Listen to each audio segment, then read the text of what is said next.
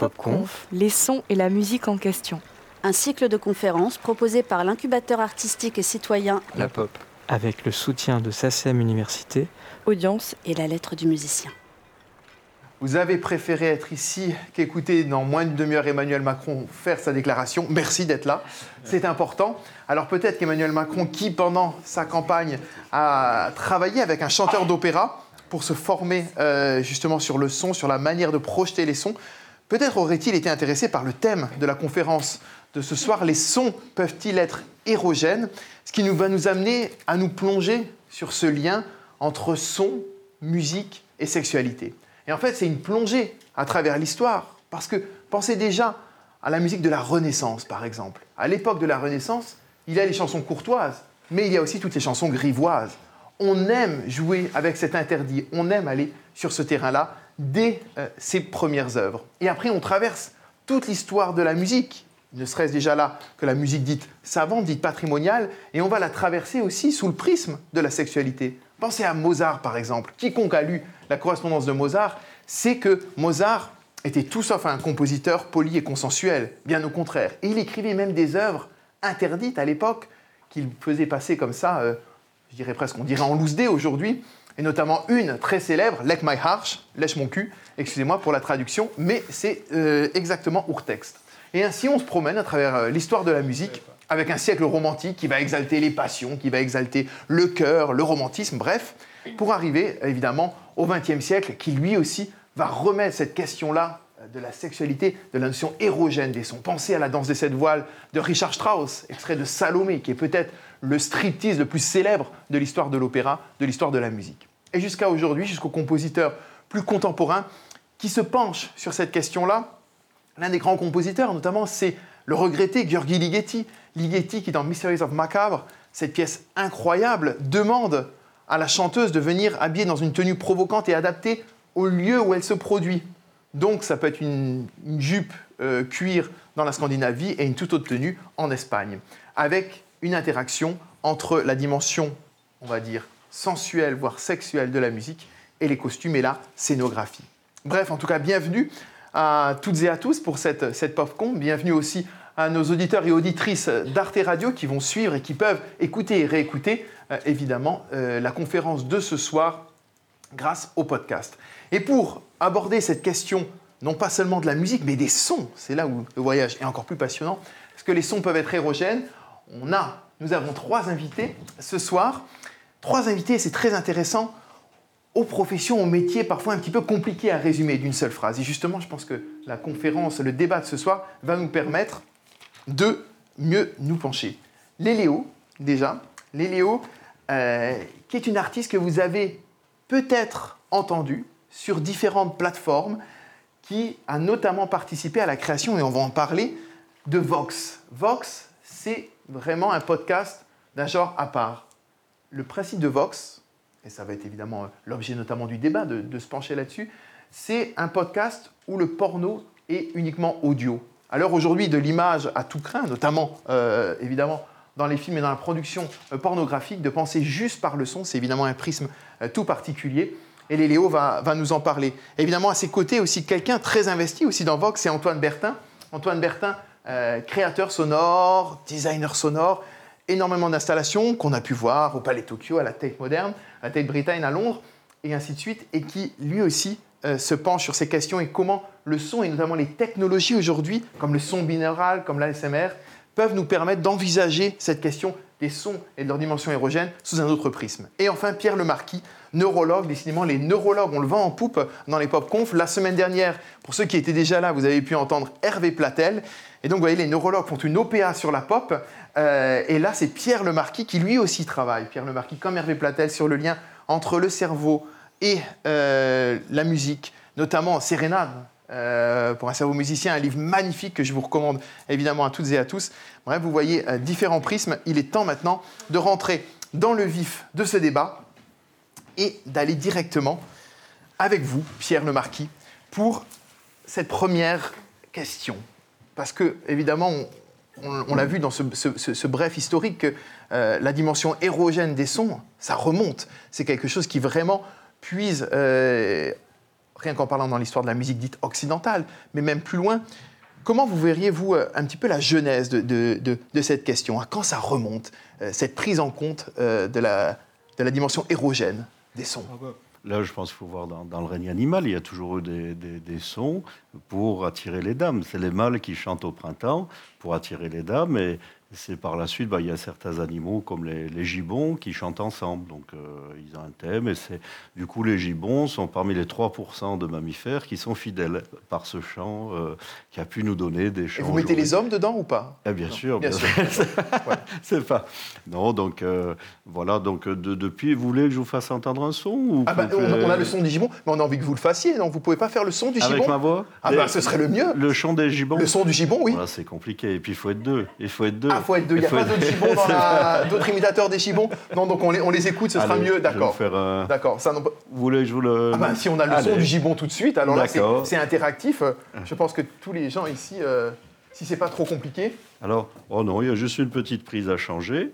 Alors, je vais vous faire entendre le son le plus érotique du, du règne animal. Voilà. On va voir si. Voilà. Quelqu'un se roule par terre ou pas Alors ça, c'est le. alors c'était pas le gibbon, là, C'est pas le d'accord. ça c'est la grenouille taureau. C'est le- de, de loin le chant le plus érotique parce qu'il fait faire de grands progrès à la science. On s'est aperçu à Princeton en étudiant ce chant que notre cerveau, notre oreille, ce n'était pas une simple biomécanique. Pour une, pour une grenouille taureau, entendre ce son, c'est l'appel sexuel d'un congénère. Donc le cerveau entre en ébullition. Alors que pour nous, ça ne nous fait rien du tout. Mais si vous voulez les Mais gibbons. on a le gibbon quand même. hein. Voilà. Alors, bon, il y, a- il y a les oiseaux, hein, bien sûr. Euh, voilà. Voilà. Je vais vous faire entendre les petits. Voilà, le gibbon. Ah, des fois, ils se font prier. hein. On va. Ah, ça y est, monsieur Gibbon, c'est pas l'heure. hein, il veut pas. Il veut pas chanter. Alors. euh, Vous allez vraiment devoir l'imiter. Hein.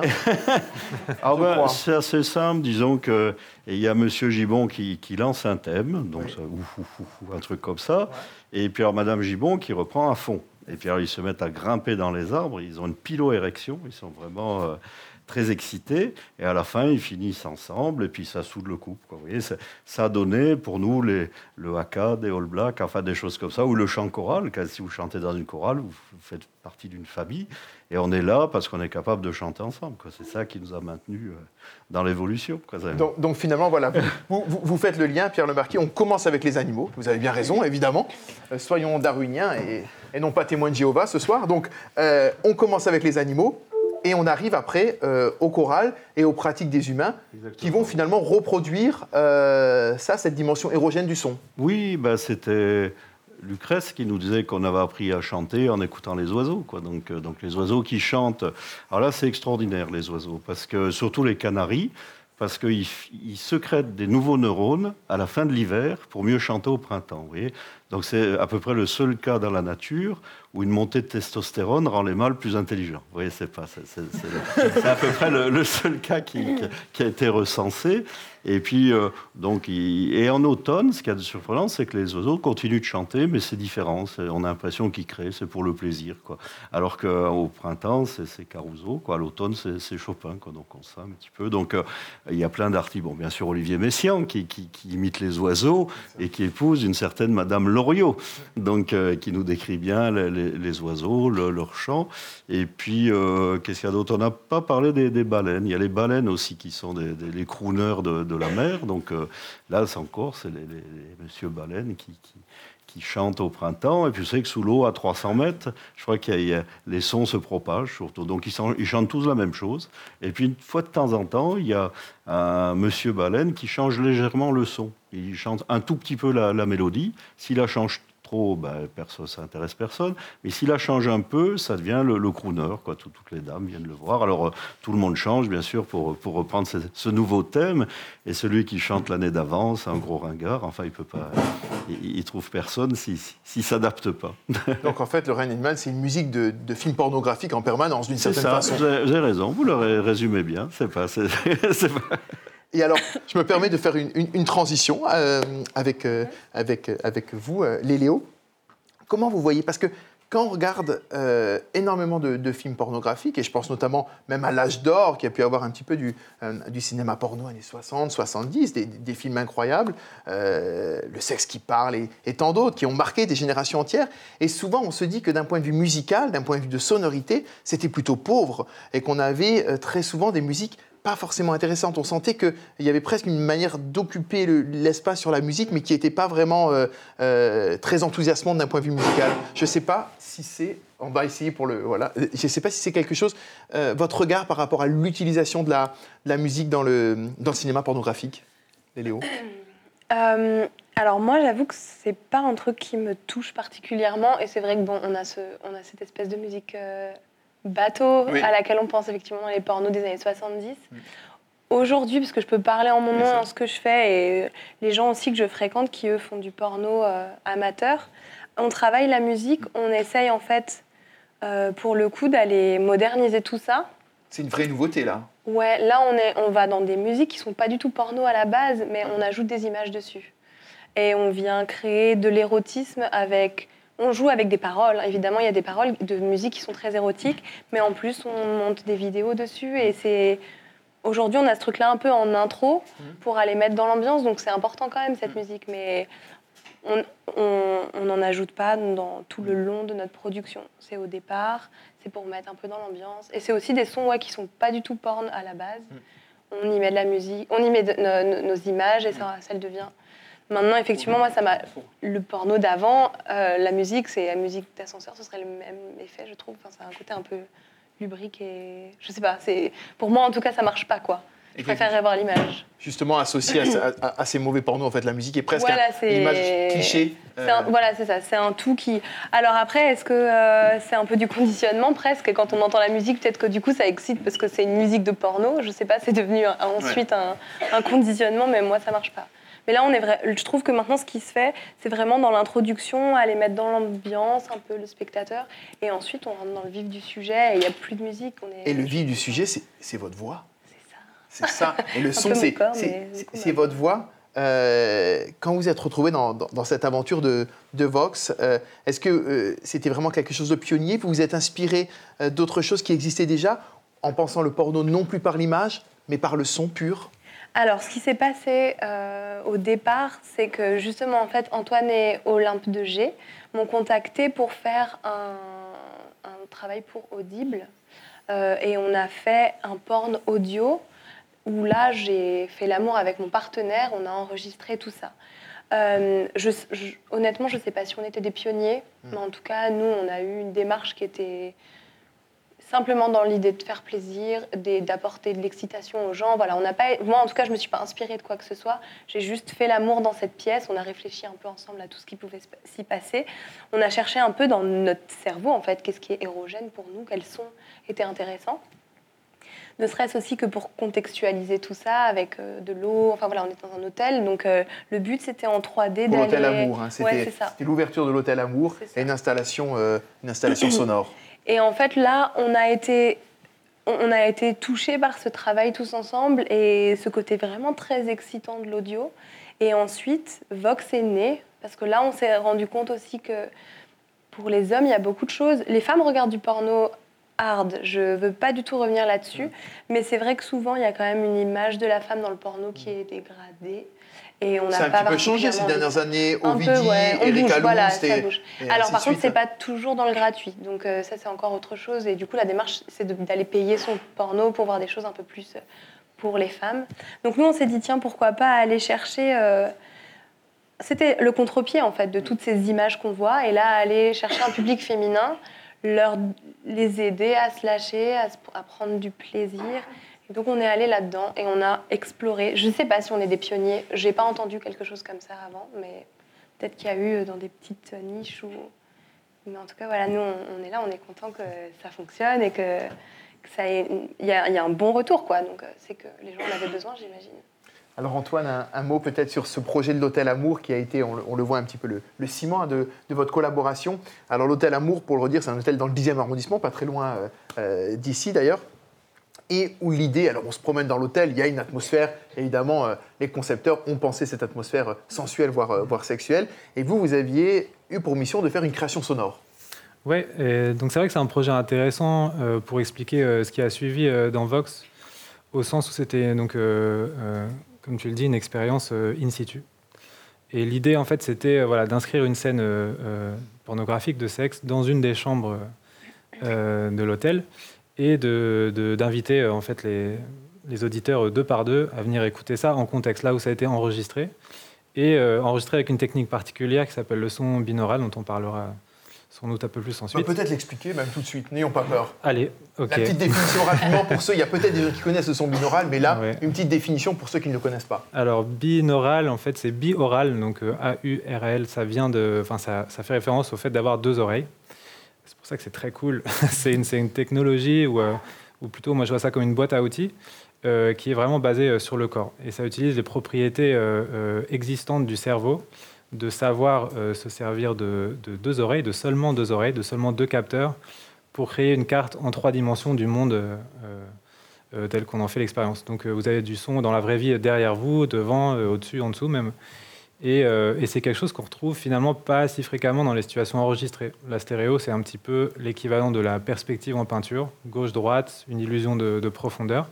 Le son binaural, c'est plus être voilà, enveloppé dans une sphère qui se rapproche de, de la vie réelle. Donc cette technique qui est euh, en pratique, qui peut être très très simple, euh, ça consiste à placer euh, un micro dans chaque oreille, ça ressemble à des petits écouteurs, parce qu'il faut que ce soit des micros petits, mais ils n'ont rien de particulier, et c'est simplement le fait que ces micros sont placés à l'endroit des tympans, des oreilles, en fait c'est le, point de référence du cerveau. c'est le fait d'utiliser le corps dans l'enregistrement qui fait qu'on a voilà, ces micro-informations dans un enregistrement euh, qui lui non plus n'a rien de, spécial, c'est un fichier stéréo. Quand on le réécoute au casque, on a vraiment cette sensation d'avoir autour de soi euh, euh, le monde tel qu'il a été enregistré. Donc dans c'est érogène alors? Waouh, directement dans le. ben, je crois que la, la, réponse, elle est vraiment multiple.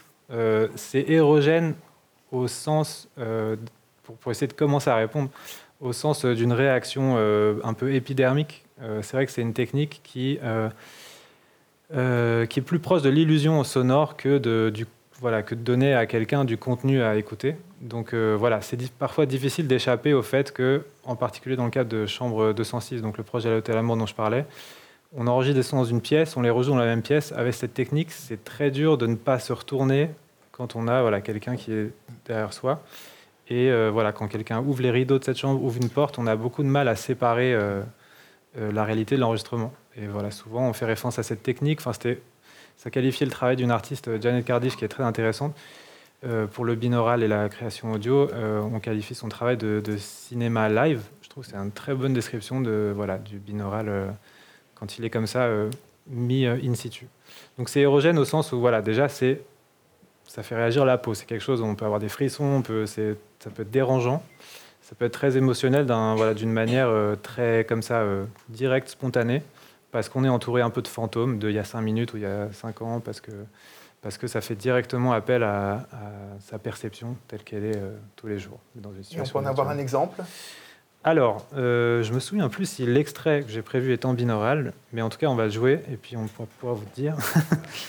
Donc, je vais pendant les petites recherches, un mot, Pierre, euh, le marquis, par rapport à, ce lien avec le cerveau. Est-ce que justement ces, techniques, ces innovations comme le binaural, vous voyez en tant que neurologue euh, le lien avec le, cerveau Comment ça fonctionne? Ça, masse le cerveau, mais ça existait il y a, il y a 20-30 ans. Il y avait des techniques de relaxation où on racontait deux histoires différentes dans, chaque oreille. Donc la, la personne n'écoutait plus les histoires, elle entendait les deux en même temps. Elle faisait partie de le phénomène est inclus dans, l'hypnose ou dans la relaxation. Donc ça se faisait. Donc euh, c'est quelque chose qui existe depuis longtemps et qui, reprend vie. Alors c'est vrai que les, sons, bon ben, que fait la musique sur notre cerveau, elle la sculpte. Ça c'est ce que vous a expliqué Hervé Platel la semaine dernière. Mais aussi elle caresse le cerveau. Donc elle va caresser notre cerveau. C'est ce qui va nous donner les frissons. On va secréter de la morphine carrément, hein, de l'endorphine. Donc on aura tous les effets de la morphine, c'est-à-dire euh, le on dormira mieux, moins d'anxiété, la, la, piloérection et puis les douleurs. Exactement. Et les douleurs, ça agit bien sur les douleurs. Les gens qui écoutent des, des, ASMR, des choses comme ça, ils disent qu'ils ont moins mal. Quoi. Pas, Donc c'est des choses qui sont utilisées avec la musique, mais qui peuvent être utilisées avec la voix ou avec plein de, de sons qui nous plaisent. Quoi. Ça Donc c'est thérapeutique. C'est crée les frissons. On, on écoute T'as mis tes écouteurs? Installe-toi bien. Je veux que tu sois à l'aise dans tes vêtements, si t'en portes. Je veux que tu puisses te détendre avec moi.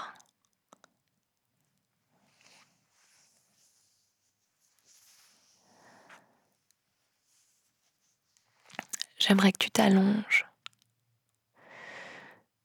sur ton canapé ou dans ton lit, un endroit confortable.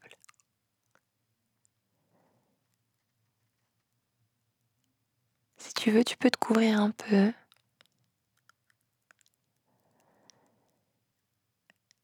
Je voudrais que tu sentes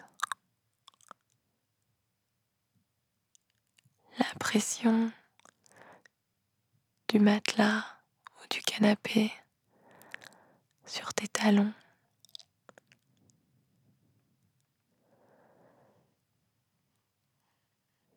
Bouge un peu tes orteils.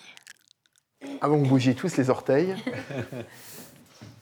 Donc là, on est sur un extrait de Vox. Ouais. Et justement, ça peut faire vraiment le lien, la transition, euh, Antoine et, et Léléo, par rapport euh, de l'installation de l'Hôtel Amour. C'est vraiment de là qu'est né ce projet de, de podcast euh, audio, de porno audio. Ouais, donc bah, je vais laisser Lélé décrire un peu plus cet épisode, mais en guise d'introduction, voilà, c'est venu. Euh, Vox est venu d'une expérience in situ à l'Hôtel Amour, et en fait, c'est quelque chose qu'on a essayé de garder euh, du long. C'est des mises en situation. On s'adresse souvent à l'auditrice, euh, à la première personne. On prend en compte son contexte, comment elle est habillée. Et, évidemment, parfois, on joue aussi avec des sons immersifs et tout ça. C'est un épisode qui s'appelle Les mains. Et peut-être que Lélé, tu peux nous en dire plus sur le scénario. Alors peut-être aussi un mot sur... parce que Vox, pour dire juste, c'est en fait la contraction de... Vous jouez sur deux mots. Vox et XXX, Ouais. puisque c'est euh, C'est ça, la voix et le X. la voix et le X qui, euh, qui se retrouvent. Le but, c'est de. En fait, moi, j'ai vraiment envie, et je pense qu'on est tous dans ce truc-là, c'est que ce soit vraiment du porno quand même, donc un contenu où on a envie de se masturber. Oui, c'est pas juste de l'érotique euh, soft, voilà, c'est pas, pas voilà, les vieux téléfilms sur M6. On n'est pas pas sur Emmanuel 6, quoi. Voilà. Voilà. Ou d'autres, bon, il y a d'autres podcasts qui font du, du storytelling, par exemple. Nous, c'est vraiment un truc où on est dans un contexte et on l'invite à se masturber. Mm. Moi, je faisais ça pour les hommes au départ, euh, où je, je travaille aussi. Ça s'appelle le Jerk Off Instructions, Ouais. donc instruction pour branlette. Ouais. Euh, je le faisais en vidéo, mais je travaillais déjà beaucoup ma voix.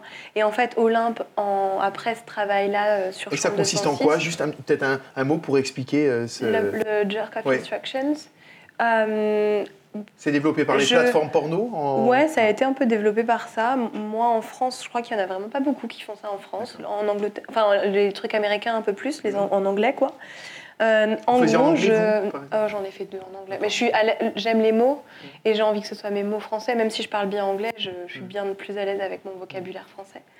Euh, et d'ailleurs, le, le français est très érotique parce que j'ai beaucoup d'anglais qui regardent parce qu'ils adorent la langue française. Bref, en gros, je... C'est l'effet- Brexit. Mais en gros, je guide les hommes dans la masturbation. Donc, je leur- j'ai un god et je leur explique comment faire, mais avec évidemment des mots. Je les excite et je choisis mes rythmes de le rythme de ma voix. Je, je choisis un peu euh, les mots si je les mets, si je les rends d'abord plus doux puis plus crus et d'un coup un peu plus de violence. Voilà. Mais en Ça venait d'une pratique gros, personnelle guide- au départ, cette idée de, alors de faire ça? la, la vérité, c'est qu'un un jour, en fait, au départ, moi, j'ai fait ça par plaisir. Je me suis filmée par plaisir. Et un garçon m'a dit euh, Tiens, ce serait bien une vidéo de Joy. Et donc, euh, au début, j'ai cru Joy la joie. J'ai vraiment Oui.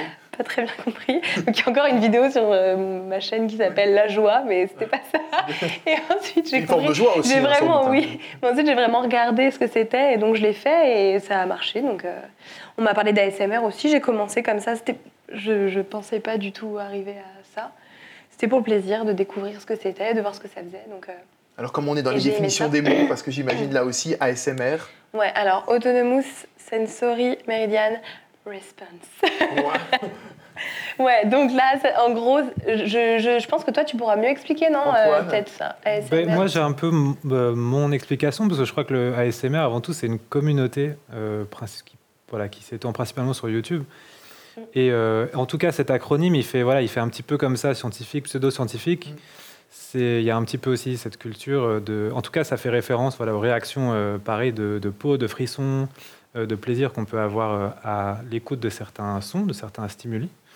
Après, voilà, je pense que c'est surtout une, euh, euh, comme je disais, une culture de euh, la vidéo et le son à la première personne d'un contenu qui vous donne de l'attention directe, euh, avec des moyens très simples. C'est une vidéo enregistrée, il n'y a pas de réalité virtuelle, interactive, euh, chat.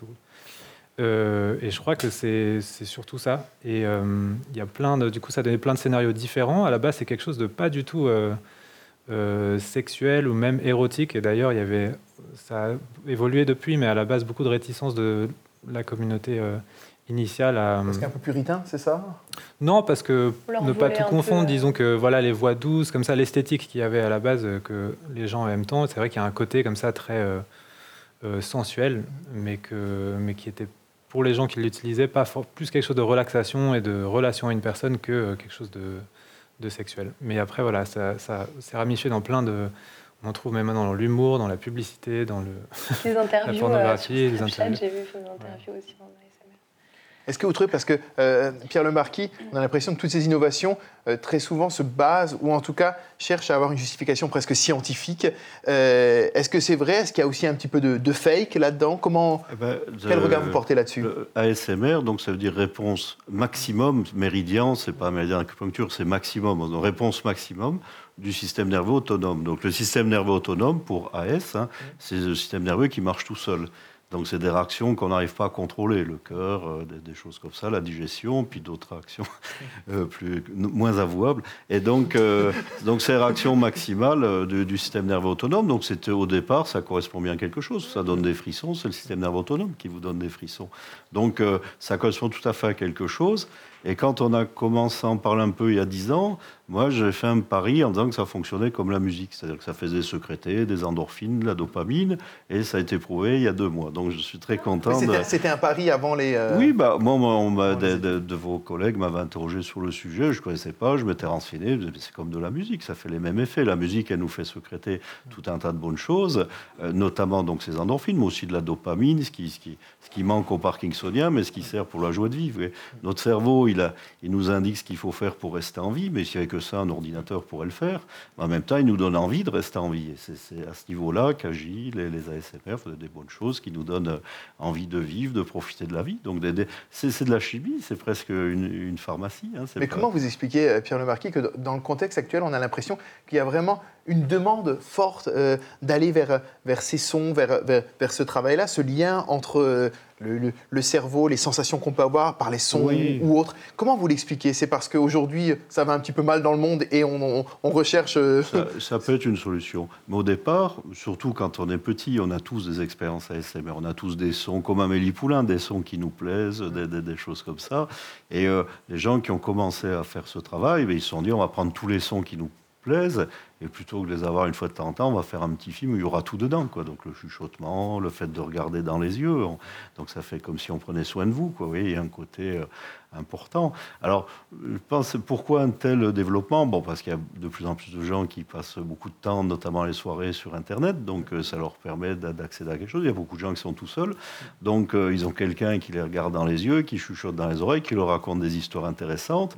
Ils secrètent des endorphines sans le savoir, ils dorment bien, ils ont moins d'anxiété. Euh, donc, c'est c'est quelque chose qui correspond bien avec notre mode de vivre actuel. Quoi. Ça- Vous pensez justement, les Léo, quand vous faites euh, euh, ce type de performance, au public euh, que vous allez avoir euh, Est-ce que vous avez des éléments déjà un petit peu par rapport à Vox sur euh, quel est votre public et, et comment vous imaginez ce- cette relation que tout le monde se pose hein. Quand on fait un podcast, quand on fait de la radio, on imagine qui est derrière le, évidemment le.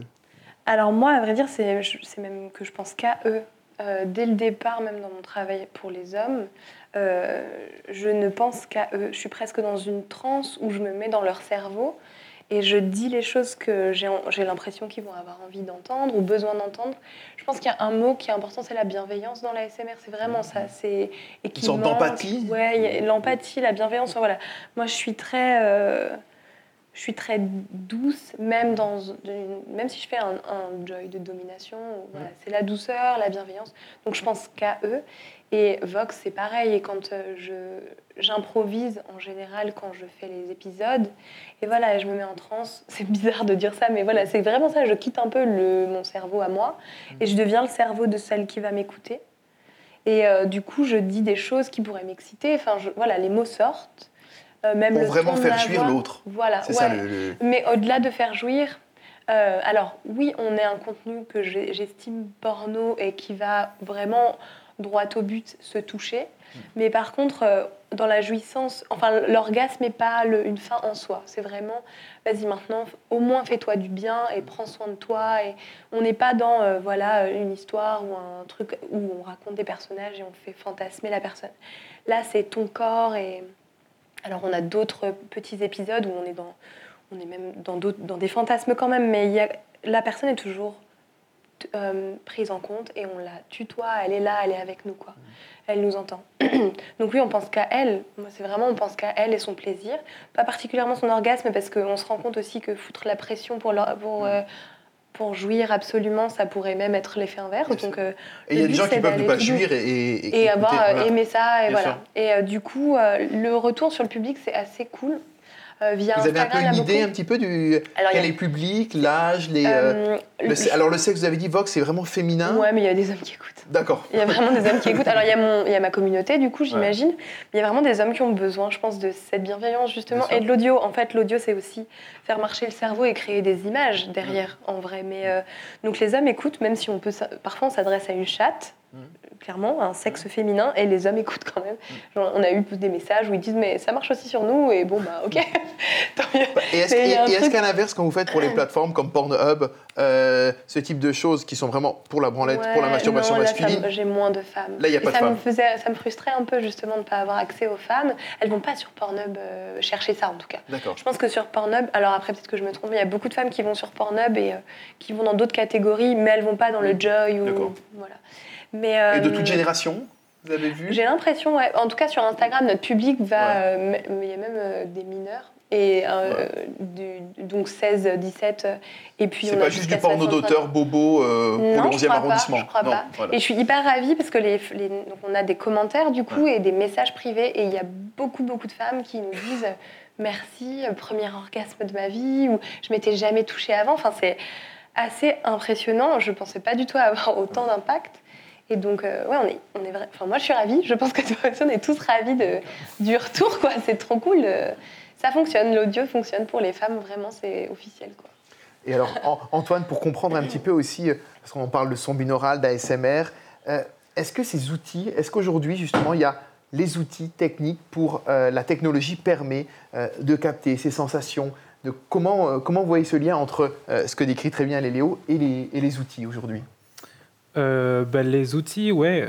Bah, je parlais tout à l'heure de boîte à outils pour le Déjà, pour le binaural, c'est vrai qu'il y a, c'est une technique qui permet d'explorer plein d'idées euh, narratives. Euh, donc euh, voilà, c'est des outils narratifs. Et nous, dans Vox, on utilise, alors le binaural c'est une chose, mais on fait aussi appel à des, des techniques ou des esthétiques qui, qui sont peut-être plus datées, par exemple le son mono ou la qualité téléphonique, ou toutes ces qualités audio, elles ont des choses à raconter. Donc, par exemple, voilà, si je prends l'exemple du téléphone, ça raconte la distance, euh, ça raconte. Euh, et on joue avec ça selon les scénarios, selon aussi les gens avec qui on travaille. On, travaille, on a des invités qui ne sont pas forcément euh, basés à Paris ou qui ne peuvent pas venir en studio, et donc on, écrit des scénarios autour de ça. Donc tout ça, voilà, c'est pas forcément un projet de nouvelle technologie. Le binaural d'ailleurs, c'est pas une nouvelle technologie. C'est ce qui est nouveau, c'est qu'il est dans la culture euh, à la manière dont il l'est maintenant, et de manière plus forte qu'avant. Par contre, ce qui est nouveau, c'est d'utiliser tous ces outils qui font penser aussi aux documentaires de France Culture et ainsi de suite. Hein. On est dans les, les, mêmes techniques, mais l'utiliser pour du porno. Ça, c'est nouveau. Ouais. Et alors, porno, donc pour. Euh, donc c'est vrai que bah, tu le disais au début, voilà, porno et audio, ça peut, pour pornographie, ça peut sembler un peu contradictoire comme terme. Euh, alors normalement, c'est Olympe de qui fait mieux l'étymologie que moi, mais voilà, c'est pornographie au sens de euh, graphie au sens d'histoire déjà, pas au sens graphique. Et porno, ça fait référence euh, aux prostituées dans la Grèce euh, antique, donc c'est finalement des histoires de sexe. Donc on revient vraiment à cette définition voilà, d'histoire histoire de, de sexe. Parce qu'on avait un peu Et- oublié la dimension narrative finalement dans énormément de mini-scènes, parce que c'est vrai que le storytelling des, des films Jackie et Michel est quand même relativement limité. Ouais, c'est plus, euh, plus haché, ouais, plus, direct, je sais pas. Bah, on a aussi des scénarios qui vont un peu euh, à l'essentiel, mais euh, euh, voilà, on y a, quand même des histoires, cette notion de... on a, c'est vrai qu'on travaille avec nos scénarios et aussi avec les scénarios d'invités, et on a un petit peu comme ça un spectre de différentes choses, des choses qui sont vraiment des scènes réalistes, des choses qui sont plus des expériences rapportées, donc c'est vraiment plus écrit. Euh, des choses qui sont jouées à plusieurs, euh, voilà. Mais c'est ouais, en effet revenir à l'histoire et se servir de ces outils pour euh, pour servir, euh, voilà, c'est de la mise en son, quoi. C'est ça, qu'on comprenne l'histoire. Pierre Lemarquis, est-ce que finalement, là, quand on voit le succès, quand on voit ce que disait Léléo, ces témoignages de gens qui disent mon premier orgasme euh, grâce à Vox, dans notre société où on est dominé par toutes ces images, est-ce que vous sentez justement ce besoin euh, ben, de s'en éloigner, de fermer les écrans et d'écouter simplement? Oui, parce que les images sont réductrices. Donc vous voyez ce qu'on veut vous montrer. Là, là c'est votre imagination. Donc ça vient vraiment plus en vous. Et puis ça, fait appel à tous les sens. Fait que tout à l'heure, on parlait de toucher les pieds. Ben, vous avez l'impression que quelqu'un touchait vos pieds. Donc c'était, euh, donc c'est beaucoup plus riche, il me semble.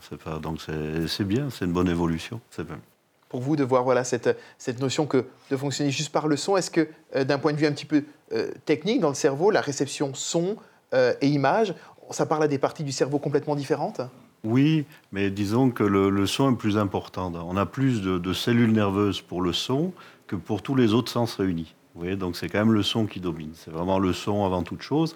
C'est vrai qu'après l'image, euh, les, récepteurs visuels, tout ça, les circuits de l'image prennent le pas. C'est-à-dire qu'on peut, si on vous propose une image, une fausse image, vous allez croire à l'image et pas, pas au tact, par exemple. Vous voyez, on vous fait voir des lettres en relief, mais par un système. Les lettres sont en relief par un système, on vous les fait voir en creux, ben vous allez les sentir en creux. Parce que votre vision va, va, va gagner, euh, va, va prendre le dessus quoi, sur les deux informations. Donc la, vision est un peu tyrannique, mais notre cerveau est fait pour le son. Quoi. Et ça, on le voit euh, parce qu'on a parlé au tout début, évidemment, de, du règne animal et on a entendu ces magnifiques démonstrations hein, de grenouilles. Le, le gibbon, ce sera pour une prochaine fois, ou en tout cas, on va tous s'entraîner. Euh, D'ailleurs, imiter et, et réimiter, qu'on retrouve dans ces imitations, même des compositeurs s'en sont, sont, sont inspirés d'ailleurs. Et est-ce que, comment vous voyez, vous, après, la place aussi de, de l'artiste? C'est-à-dire, est-ce que le musicien, il a conscience, là on, parle, on passe finalement du son, on glisse du son à la musique, mais est-ce que le musicien, il a conscience de son pouvoir érogène? Oh, je pense, d'ailleurs, la plupart. Alors, regardez les, les ténors. Les ténors, c'est- les coqs de la basse-cour. Quoi. Ils sont là, enfin, ils ont souvent une, une, une, une vie sexuelle importante, enfin, en, en général. Quoi. C'est pas, donc, c'est vraiment, on rejoint la, la nature. Mais alors les contre-ténors, leur vie sexuelle était plus compliquée quand même, les castrats surtout. Eh bien, les castrats, figurez-vous qu'ils pouvaient provoquer des orgasmes. Farinelli, euh, qui était castrat, donc a provoqué des orgasmes. On le voit dans, dans le film qui raconte sa vie. C'est-à-dire que quand il monte son contrute, euh, ben, il y avait des dames qui s'évanouissaient et d'autres qui avaient des orgasmes. ce qui était Vous avez même, l'image de l'orgasme euh, Ah oui, oui. si Ah bah, je va vais essayer de vous, de vous Je- le passer. Je, je- je- Je vais voir. je crois que le, Est-ce qu'il te faut le son aussi? Farinelli, pour le, pour, le- pour le- pour le redire, c'est le nom de ce euh, castrat, euh, 17e siècle, euh, 17e, début 18e siècle. À l'époque, les castrats, ce sont ces hommes qui ont des voix de femmes, euh, qui, après une opération, peuvent aller dans ce registre-là, registre allant jusqu'au registre de soprano, pour lesquels les plus grands compositeurs de l'époque, les Handel, les compositeurs italiens, ont écrit des grands rôles. Les castrats, ça a duré jusqu'au début du XXe siècle. Le dernier castrat, on peut entendre son enregistrement, c'est absolument ignoble, mais ça se trouve aujourd'hui sur, YouTube. Le dernier castrat était au service du pape. Vous le voyez déjà, la question de la sexualité et de la papauté posait peut-être des problèmes déjà bien avant aujourd'hui. Et euh, en tout cas, on retrouve ces enregistrements qui témoignent voilà, de ces voix au perché, et donc visiblement euh, aussi avec une capacité euh, orgasmique. Est-ce qu'on a les images, Pierre Lemarquis Eh bien, on les a. Ah, Peut-être il y a une image, mais j'essaie d'avoir le son. Voilà. Alors nous sommes à Covent Garden, milieu du XVIIIe siècle, et c'est Farinelli qui chante. Alors vous savez, il a le visage tout blanc, les lèvres toutes rouges, il est coiffé comme un oiseau des tropical. Vous voyez, donc c'est vraiment, on voit que sa bouche, quoi, ça on entend sa bouche. Et puis le voilà, donc il y a une dame qui l'a dérangé parce qu'elle elle buvait du thé, et puis ça, donc il va se mettre à pousser son contrute. C'est son frère qui dirige. Et voilà, il va se venger. Il va monter très haut. Alors donc ce, ce Castra, vous savez qu'après, il a été engagé par le roi d'Espagne, qui était mélancolique, et il chantait les mêmes chansons tous les soirs au roi d'Espagne, et il traitait sa mélancolie comme ça. Donc voilà, alors on voit la dame qui écoute, elle commence à respirer un peu fort, elle a la bouche qui devient sèche, les yeux qui deviennent secs. Voilà, le contrut. Attention, pas de. Vous avez prévu les secours. hein, voilà, donc la dame se met à respirer. euh, et si elle, elle devient un peu, un peu rouge, la bouche sèche, elle va sécréter de l'insuline. Elle va relâcher son sphincter urétral. Donc euh, voilà. Donc,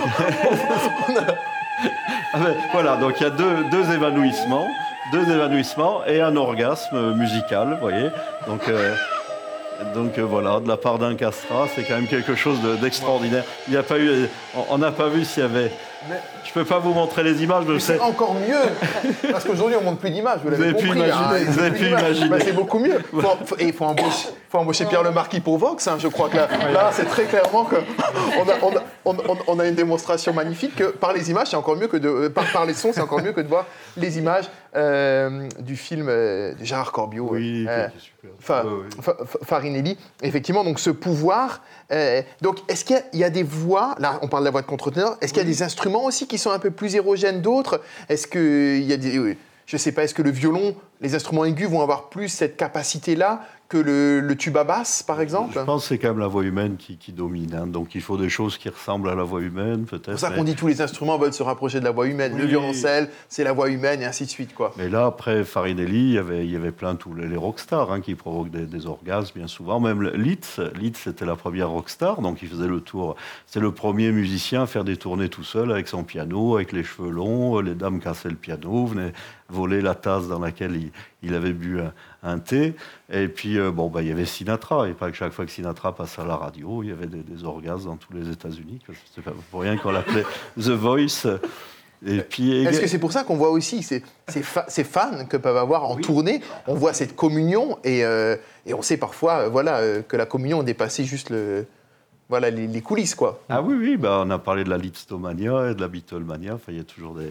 Il y aura la Voxomania. c'est pas, on va espérer. C'est pas- Voilà. Et puis, il y avait, comme vous parliez des précurseurs, moi j'ai un précurseur. Il y a quelqu'un qui a, et qui, qui a anticipé peut-être Vox ou qui l'a annoncé. Donc c'est ni Farinelli ni le Gibon. non, Mais je, qui est alors je vais vous laisser deviner. Alors, euh, il a fait ça il y a, il y a- il y a très exactement 50 ans. 50 ans aujourd'hui. C'est l'anniversaire. Ah ouais Donc c'est Gainsbourg, le pionnier de, de en Ouais. fait. Moi non plus. c'est- C'est vrai. Là, j'ai choisi la version C'est avec la Virgin. preuve que le physique, lui, c'est sa voix. Enfin, il y a vraiment Oui. un truc euh, spécial chez lui, quoi. Oui, et, et exactement, on dépasse complètement le un physique. euh, Ouais. Je crois qu'il avait été interdit. Non, c'est pas où. Cette chanson, hein. Ah oui, Il oui. y a eu, des- il- y a eu tout un album. Oui, ça c'est quand même en. Alors, il a fait plusieurs versions, mais c'était entre 67 et 69. quoi, Il a fait avec Brigitte Bardot. Voilà, voilà. Mais j'ai choisi Jeanne marrant. pour des raisons. Voilà, personnel, justement. Parce qu'on voit aussi que finalement, tout dépend. euh, je ne sais pas si vous voyez ça aussi pour vous, chez Vox, mais la réception, c'est que certaines personnes vont être sensibles à une voix, plus à une autre. Comment, comment vous voyez ça? Vous jouez justement sur des registres très différents pour pouvoir toucher euh, bah, cette grande latitude, cette grande ce champ des possibles, en fait. Euh, comment ça se passe? Vous travaillez avec différents acteurs, différentes voix? Antoine? Euh, oui, oui, on a un, assortiment, puis on évolue, et puis on écoute aussi les, retours qu'on a des auditrices et auditeurs de ce qui leur euh, fait plaisir. En ce moment, on, veut, on a besoin de plus de voix d'hommes, mais ce n'était pas forcément le cas au début, donc ça, voilà, ça change un petit peu comme ça. Mais voilà, on n'essaie pas non plus de couvrir euh, tout le spectre des possibles, même euh, sachant que chacun est différent. Mais euh, voilà, je crois que c'est un projet qui est artistique au sens... en fait, enfin, moi, en tant qu'artiste et créateur sonore, je me suis posé un, un peu la question au début de c'est quoi ma place dans ce projet, au-delà de la réalisation audio, mais plus l'intérêt personnel. Et, et c'est vrai que j'ai une anecdote là-dessus après, mais en gros, euh, je me suis dit, voilà, en tant qu'artiste, euh, c'est cool. Euh, quand j'ai besoin d'inspiration, alors j'ai un peu d'inspiration en moi, mais bon, si on me laisse trop longtemps dans un endroit, je deviens un petit peu ennuyeux. Donc c'est cool d'avoir accès à des galeries ou à des amis, artistes ou pas, qui racontent des trucs ou juste la vie de tous les jours. Et voilà, et le travail il se fait comme ça. Et, au niveau plus du sexe, en fait, on a le, son, bah, son compagnon, sa compagne. Ses amis, c'est pas forcément ça le meilleur contexte. Et puis après, on a voilà, le, le porno tel qu'il est, voilà, mainstream, euh, qu'on a décrit au début. Et puis c'est un peu tout. Quoi. Et donc du coup, en termes d'être inspiré sur ce sujet, finalement, euh, il y a... Voilà. Et nous, le projet, en tout cas pour moi, et je pense un peu pour tout le monde, il est parti aussi de cette motivation d'offrir quelque chose de créatif avec euh, le sexe. Et finalement, c'est aussi un peu De combler personnel. le vide entre l'intime euh, et, et- et ces plateformes aux 10 millions de vues, quoi. Oui, et puis c'est, enfin, c'est, je pense que c'est chouette que Vox reste, euh, voilà, que aussi ce qu'on nous on a raconté sur le sujet, qu'on ne fait pas forcément tous les trucs, et que, que d'une certaine manière on soit une, ouais, une source d'inspiration dans ce sens-là, d'avoir la sensibilité de quelqu'un d'autre ou la manière dont on voit les trucs et que les gens en font un petit peu euh, ce qu'ils veulent. Est-ce Ouais. qu'Antoine Bertin, pour vous, de travailler sur ce projet, vous êtes créateur sonore, on l'a dit, pour énormément d'installations, d'art contemporain, est-ce que d'être associé au porno, c'est quelque chose que vous craignez un petit peu, même par rapport à, à la réputation, à votre place d'artiste Comment euh, Euh, non, pas du tout. Bah, Enfin, si, le- le- l'idée est peut-être venue à l'esprit, mais alors il y a un truc euh, plus grave euh, dans l'art contemporain, par exemple, c'est euh, voilà, les artistes souvent qui font des projets euh, commerciaux. Et la plupart le font parce que c'est comme ça qu'on arrive à développer sa machinerie. Voilà, moi j'ai développé une, une entreprise qui recycle les idées, les technologies qu'on fait pour travailler avec des, des budgets différents. Voilà. Ça, ça peut nuire à une carrière artistique. En France, beaucoup, dans d'autres pays, moins. Euh, on n'aime pas trop associer, voilà, euh, d'un côté l'art et d'un côté euh, l'argent, pour dire ça. Enfin, c'est pas très grave. D'un côté, le, le projet plus commercial. Et voilà, moi, pour moi, la différence, elle est très claire. Parfois, je fais des choses pour les dire, parfois, je fais des choses pour les vendre, ou j'aide des gens à vendre. et tant que la séparation est cool, c'est clair. Et donc, voilà. Et dans cette même démarche, j'ai pas tellement de soucis à faire d'un côté de l'art sonore sur des sujets très différents du porno et de l'autre côté de faire du porno.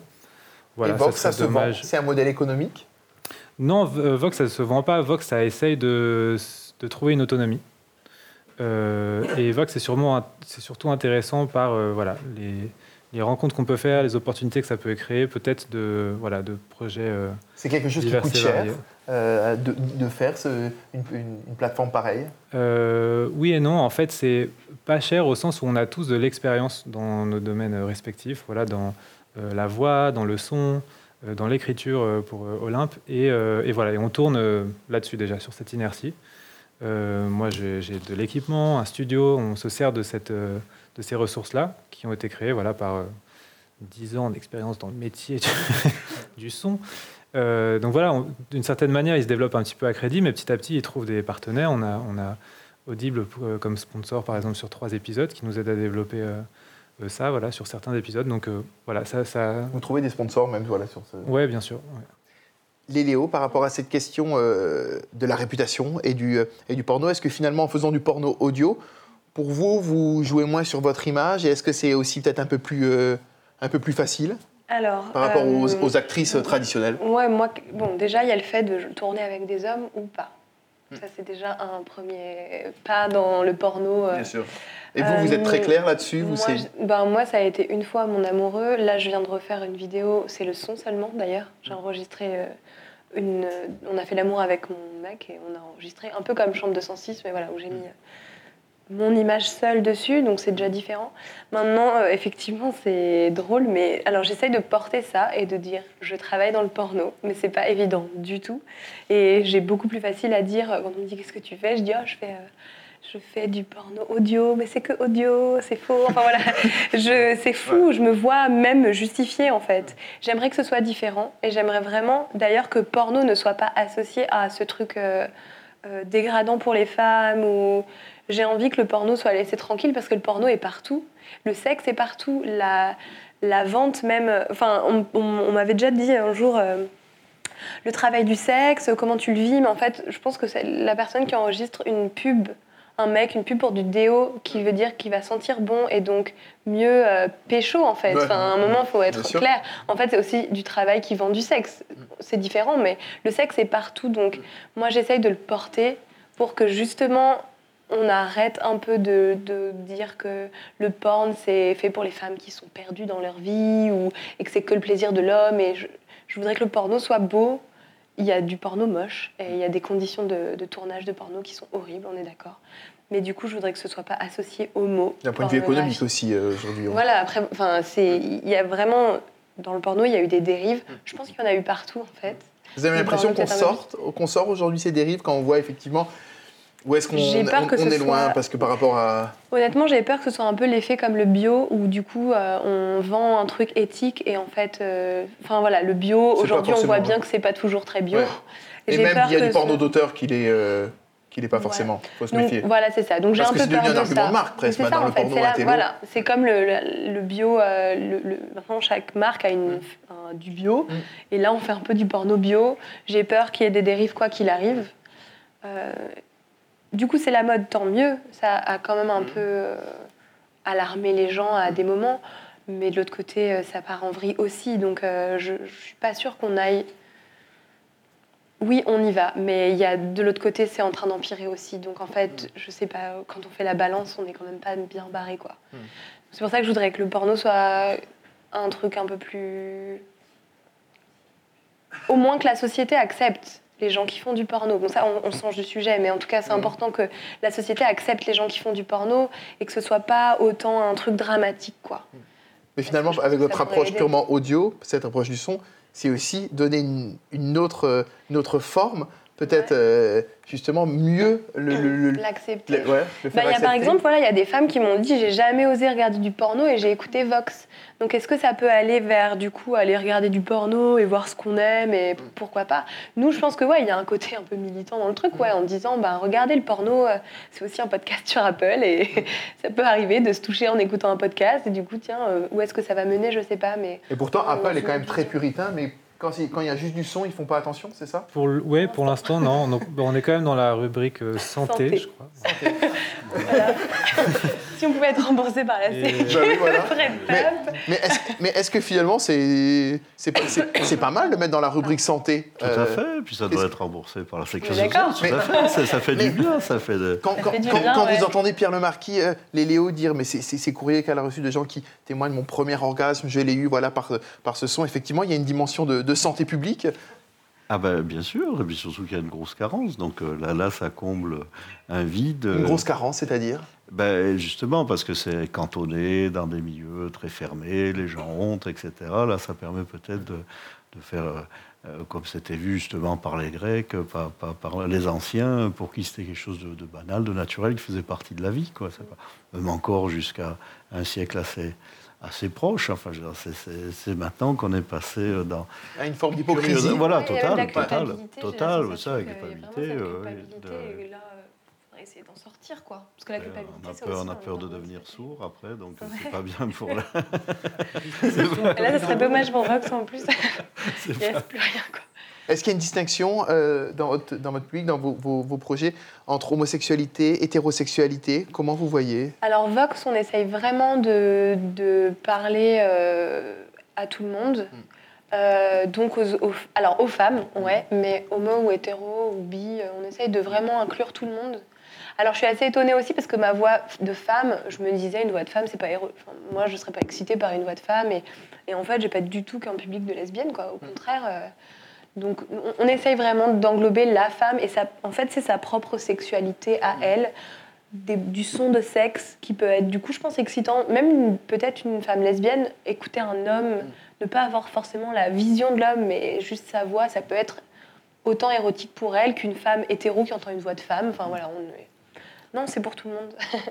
Et, ouais, non, j'allais rajouter juste dans l'écriture, on fait attention à avoir un vocabulaire qui est non genré, c'est-à-dire qui peut être attribué à une femme comme un homme, comme euh, sur tout le spectre euh, euh, des genres et euh, du genre. Et, euh, et voilà. Et l'audio, c'est aussi l'occasion de pas forcément obéir aux lois de la physique. Euh, donc, euh, bon, ça peut aller de scénarios qui, voilà, ou par exemple le- l'extrait qu'on a écouté au début, on n'est pas allé jusque là, mais voilà. Après, ça parle de- d'une personne qui a beaucoup, beaucoup de mains. Ouais, c'est Euh, des mains qui touchent, ouais. Euh, Des mains qui ont des voix en fait. Oui, et en fait, pardon, ça, ça parle juste des mains. Et, C'est euh, Shiva, euh, C'est un peu voilà. Ouais. Et, euh, et même chose, on n'a pas besoin de voilà d'écrire le, le corps ou de faire référence au corps comme il est un petit peu comme ça euh, mis dans des, des, des cases dans le monde réel quoi. Est-ce qu'Antoine, quand on entend par exemple bah, le- la voix de Farinelli euh, contre ténor, est-ce que ça vous intéresserait peut-être dans, dans l'avenir d'essayer d'incorporer plus d'éléments musicaux euh, dans Vox pour justement euh, changer un peu ce qu'on disait, cette ce mauvais cliché, cette mauvaise image du, de la musique de film porno Euh, oui, bien sûr. bah, on on- bah, on n'a pas encore, on a commencé à y penser, donc c'est vraiment le début. Pour l'instant, en effet, Vox, il n'y a aucune musique parce que, comme je disais au début, on est vraiment parti de cette idée de De les- pas de son, ouais, de son, euh, de- d'expérience, de, scène, et c'était pas forcément euh, sonore au sens musical. Je sais pas trop par quel bout on va entrer, mais alors euh, une idée, c'est euh, donc Olympe, elle avait fait un, un show sur Rince FM qui était sur justement le son euh, du sexe, le son et le sexe. Et alors il y avait certains intervenants qui parlaient de, de leur rapport au son euh, pendant l'acte, notamment une femme qui avait parlé qu'on lui avait chanté dans la chatte et que ça lui avait donné un orgasme. Donc peut-être que c'est un début de C'est pas le scénario. sexe qui parle, le sexe qui chante, quoi. Voilà. Non, mais à partir des vibrations et de vibrations des dents et de. Enfin, voilà.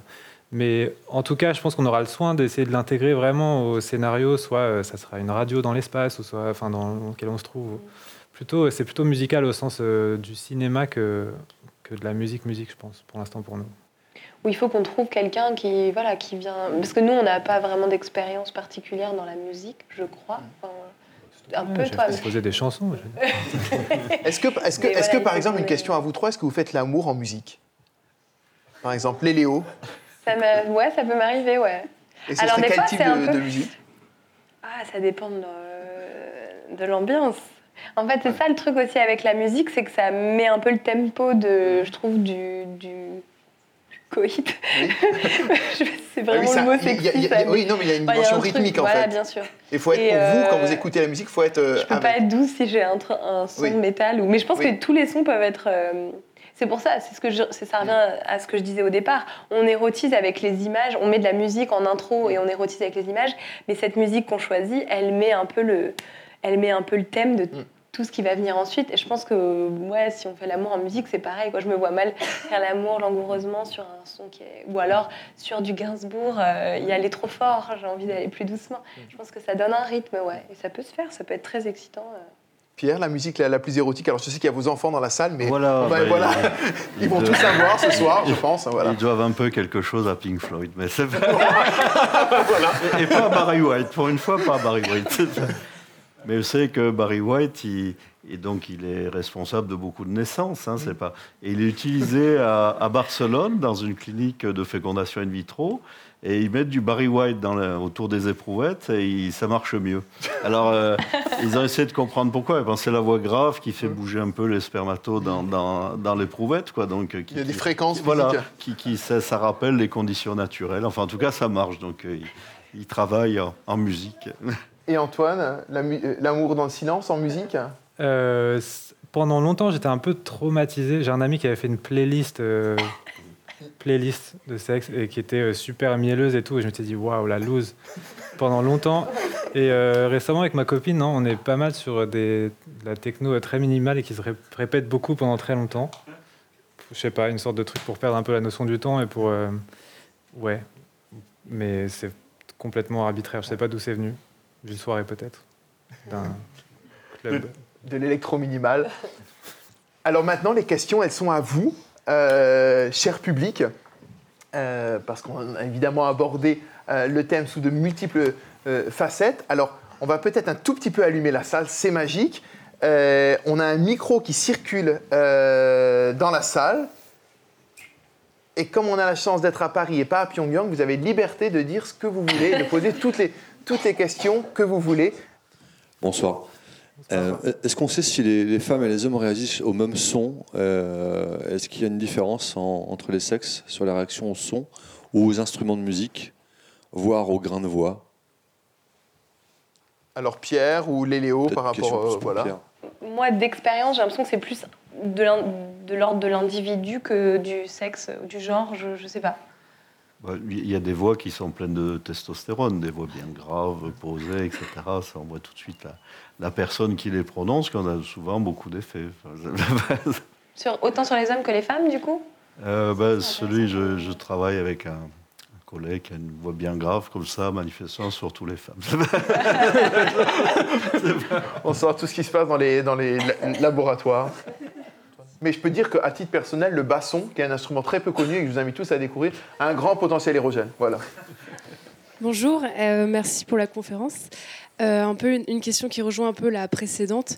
Est-ce que vous savez si scientifiquement il a été montré qu'il y a une certaine fréquence qui provoque euh, éventuellement, euh, bah oui, une excitation ou voilà, je sais pas, d'un point de vue fréquence, un point de vue un peu acoustique? Euh, ben, acoustique, alors j'ai pas de. Enfin, je dirais juste un point de départ qui est que oui, ces différents organes ont différentes fréquences de résonance, et donc euh, résonance qui peut être les, les mettre en vibration de manière euh, euh, forte, avec euh, peu d'énergie à la base. Mais après, j'ai entendu des histoires, mais je je sais pas trop ce que la science en dit.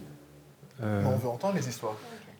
non, bah, les histoires, c'est juste une, ouais, une amie qui a eu un orgasme devant des enceintes, mais, euh, mais l'autre la fois d'après, elle a aussi envie d'aller aux toilettes, donc ça dépend, de... ça dépend du mix. Des possibilités de publicité pour Mais, Bose, euh, par exemple. hein. ouais. Bon, maintenant, Pierre Ben, c'est un peu. il- Ça a été beaucoup recherché, le- la fréquence qui, qui, qui- qui guérit, etc. Enfin, justement, dans, dans la Renaissance, la musique du Moyen-Âge, ça c'était l'harmonie, donc tous les instruments. Mais là, il fait tous les instruments réunis pour arriver à un son parfait. Euh, comme on prend toutes les couleurs pour la lumière blanche, ben, il fallait prendre euh, tous les instruments pour une espèce de, son initial qui permettait de, guérir et même de ressusciter. Il y avait un certain David qui cherchait, enfin, si on en croit. euh, qui cherchait sur son luth. Le premier musicothérapeute, c'était David, le roi David, qui, jouait de, de, la harpe pour guérir Saul de, ses angoisses. Quoi. Pas... Donc c'est le premier. Et je Enfin, ça a été réutilisé. Tout le monde cherchait l'accord magique qui permettait, euh, entre autres, de, de vivre, de ressusciter ou de guérir, etc. Enfin, a- en, en faisant venir l'influence des astres, enfin, ça se faisait beaucoup chez, chez les Médicis. Quoi. Ça- D'ailleurs, la grande connexion depuis les antiques entre musique et mathématiques. hein. Oui, oui. Ah ben Pythagore, mais lui, c'était le deuxième musicothérapeute, parce qu'historiquement, il est après David. hein. Voilà. Mm, euh, Exactement. D'autres questions au fond. Merci. Euh, bonsoir. Euh, je, je me posais une question. Vous parliez de Barry White euh, et, et des fréquences basses, graves, qui activaient le, le mouvement des, des spermatozoïdes. Et je me demandais qu'est-ce que c'était que ce phé- phénomène biologique, physiologique, comment, comment ça fonctionne? Alors, soit ça vis-à-vis des spermatozoïdes, soit euh, simplement vis-à-vis de l'humain. Euh, comment, comment ça circule ces fréquences-là? À quoi elles s'adressent? Est-ce que, c'est, euh, que ça s'adresse au cerveau reptilien? Et du coup il y a un écho avec quelque chose d'archaïque Comment ça marche? Enfin, si vous pouvez euh, expliquer un peu ce phénomène. C'est sûr qu'on on entend la testostérone. Je pense qu'on doit aussi entendre les oestrogènes, mais c'est moins évident. Quoi. C'est pas... Donc il y a ce côté-là. Pour Barry White, avec les éprouvettes, c'est l'Institut Marquez, MARQS, vous allez voir sur le, le site donc à, à Barcelone. Il passe du Mozart à un bébé dans le ventre de sa mère et le bébé chante à partir de la 20e semaine. Quoi. C'est extraordinaire. Quoi. Pas... Donc euh, ils s'en sortent en disant que c'est des fréquences graves qui, font... qui recréent ce qui se passe dans une trompe euh, utérine, vous voyez, donc euh, qui font bouger les spermatos, c'est, comme ça qu'ils, s'en sortent. Je ne sais plus ce que vous aviez dit après, pardon, la suite était... Non, mais oui, je me demandais juste euh, comment, comment ce phénomène-là euh, fonctionnait, à, à quelle partie du cerveau ça s'adressait, et, quelle était la fonction aussi peut-être de ça, si ça s'adresse au cerveau reptilien par exemple. Ben, ça, ça va encore bien plus loin. On est fait essentiellement d'eau. Vous avez peut-être vu cette expérience qui est sortie il y a deux ans, où on met une goutte d'eau entre des ultrasons et la goutte d'eau lévite. Et euh, en, fon- en fonction de, la fréquence qu'on lui envoie, elle se coupe en 4, en 5, etc. Donc ça va bien plus, plus loin. Euh, on a un peu l'impression que tout est son. Vous voyez, c'est la fameuse théorie des cordes, où on nous dit que les particules élémentaires sont faits de cordes, toutes identiques et plus ou moins euh, tendues. Vous voyez, donc tout dériverait de la musique. Dans toutes les cultures, c'est le son qui génère, euh, qui génère l'humanité, qui génère le monde. Enfin, que ce soit Shiva avec son tambourin et nous, notre Big Bang, si c'est une espèce de mythe aussi. Donc, euh, on a l'impression que tout est musique. Et notre cerveau, qui est si adapté, si fait pour euh, pour entendre les sons et la musique, il y a certainement quelque chose là qu'on découvrira peut-être un jour. Enfin, je ne serais pas surpris qu'un jour on, on revienne à ce que pensaient les anciens et qu'avec la musique on puisse faire tout un tas de trucs. Quand on communique avec l'extraterrestre au cinéma, c'est toujours en musique, hein, que ce soit dans Alien ou dans Rencontre du troisième type. Donc Ou dans la soupe aux choux. Mais voilà, effectivement. Ah, là, c'est un son. Je sais pas si c'est un, autre, c'est- c'est pas- c'est un autre son et les sons qu'on peut produire même naturellement. D'autres questions? Fantastique, fantastique musique, la soupe au chou aussi. Bonsoir. Bonsoir. Euh, moi, c'est plus pour la création des épisodes de Vox. Euh, quand vous utilisez seulement la voix ou est-ce que vous utilisez d'autres médiums pour créer des sons, des bruits qui peuvent reproduire du coup euh, bah, le, les sons de... Ouais, ouais, non, on utilise d'autres choses. Je dirais que dans la liste des ingrédients, il y a, on fait parfois appel à un, un bruiteur, enfin une bruiteuse, Mélia, qui, et parfois c'est même les, les les gens qui performent la scène qui se servent directement d'accessoires. Donc on a le fameux euh, dildo avec du lube, mais on a aussi ouais, toutes sortes d'accessoires qui servent à, faire certains sons, euh, euh, créer certaines scènes. Et on a aussi, mais c'est vrai qu'on est, on commence à peine à explorer un petit peu ça, et à travers le son binaural, le son des endroits. on trouve que c'est vachement chouette de mettre en situation. Donc c'est des ambiances sonores. de lieux, des appartements, des le extérieurs. épisode, là, Léo. Petite, euh, petite exclue, il est dans une baignoire. Donc on a l'eau et voilà. C'est tout bête, mais je lèche euh, mon bras. Bon, là, c'est dommage, c'est moins érotique, du coup, vous saurez le. Mais je lèche mon bras, ça peut faire comme si on léchait la. Enfin, voilà, un... on lèche la peau ou on travaille aussi ces sons-là. Ouais, c'est vraiment pas que la voix, c'est aussi vraiment Toutes les, les sons érotiques. D'une lèvre à l'autre. Voilà, les sons érotiques. Bonjour, merci. Je voulais savoir si vous utilisiez euh, l'ASMR exclusivement parfois pour, euh, pour produire euh, bah, des, du, du, contenu, contenu érotique en fait, ou érogène. Alors moi, non, il y a vraiment aussi les mots qui sont importants. Enfin, je ne suis pas que dans l'ASMR, donc il y a les petits tappings, les petites choses comme ça qui sont visibles sur YouTube. Moi, je le fais pas du tout. Je suis quand même plus dans les mots que je choisis aussi et donc non, c'est pas uniquement de l'ASMR. Même dans Vox, il y a quand même les mots. Alors il y a, c'est surtout la dimension de bienveillance, de poser ma voix. On a quelques épisodes où il y a des petits sons de salive et voilà. Mais les mots ont une grosse importance. Je choisis mes mots quoi. c'est des mots qui sont quand même érotiques et excitants. En fait, c'est vraiment le côté englobant et euh, donc même dans mes vidéos, j'englobe et je, je, protège, même si parfois, voilà ce que je disais, j'utilise la domination, il y a cette protection. Donc ça, oui, c'est utiliser la SMR dans beaucoup de mes vidéos, dans beaucoup de Vox, mais c'est pas typiquement ce qu'on peut voir euh, sur, euh, sur YouTube avec euh, les, les, petits pinceaux, tu vois, qui, qui sont frottés ou les petits tap-tap sur du bois. Voilà, là, je suis pas là-dedans. Je reste dans plus un, plus un milieu érotique que ASMR. Et sur la question de la domination, je vous invite à écouter une œuvre assez récente de Georg Friedrich Haas, qui est l'un des plus grands compositeurs contemporains aujourd'hui très engagé. Alors politiquement aussi, il a écrit une œuvre suite à l'arrivée au pouvoir de Jörg Haider en Autriche. Ça n'a pas tellement changé d'ailleurs en Autriche par rapport aux coalitions droite-extrême droite, c'est un autre débat. Mais il s'est mis en couple avec Molena. Et Molena est une euh, dominatrice euh, qu'il avait rencontrée par une petite annonce euh, lorsqu'il était en tournée aux États-Unis. Depuis, ils se sont mariés. Euh, Molena fait presque 200 kilos, euh, Georg Friedrich c'est 65 kilos autrichien. C'est une rencontre absolument improbable et qu'il a mis en musique. Il a mis en musique sa propre vie et il y a une œuvre pour récitante, dominatrice et, euh, orchestre. Donc pour tous ceux qui pensent que la musique contemporaine c'est un petit peu ennuyeux tout ça, écoutez cette œuvre de Georg Friedrich Haas, vous en aurez une autre idée de ce lien justement de domination et de musique. Et en binaural, vous l'écoutez, évidemment, mais ça vous l'aurez compris. autre question? Je crois qu'on peut donc euh, conclure. Remercier évidemment euh, tous nos invités, les Léo, Antoine Bertin, Pierre Lemarquis. Espérer que peut-être le prochain épisode de, Vox soit dans une péniche, après la baignoire, pourquoi pas? Et puis euh, remarquer que ben, aujourd'hui, les, les pires régimes, notamment, on l'avait vu avec des exemples avec Daesh, eh ben, ils attaquent à la fois la sexualité et la musique. Ça montre bien qu'il y a un rapport très étroit entre les deux vous donnez rendez-vous pour la prochaine PopConf.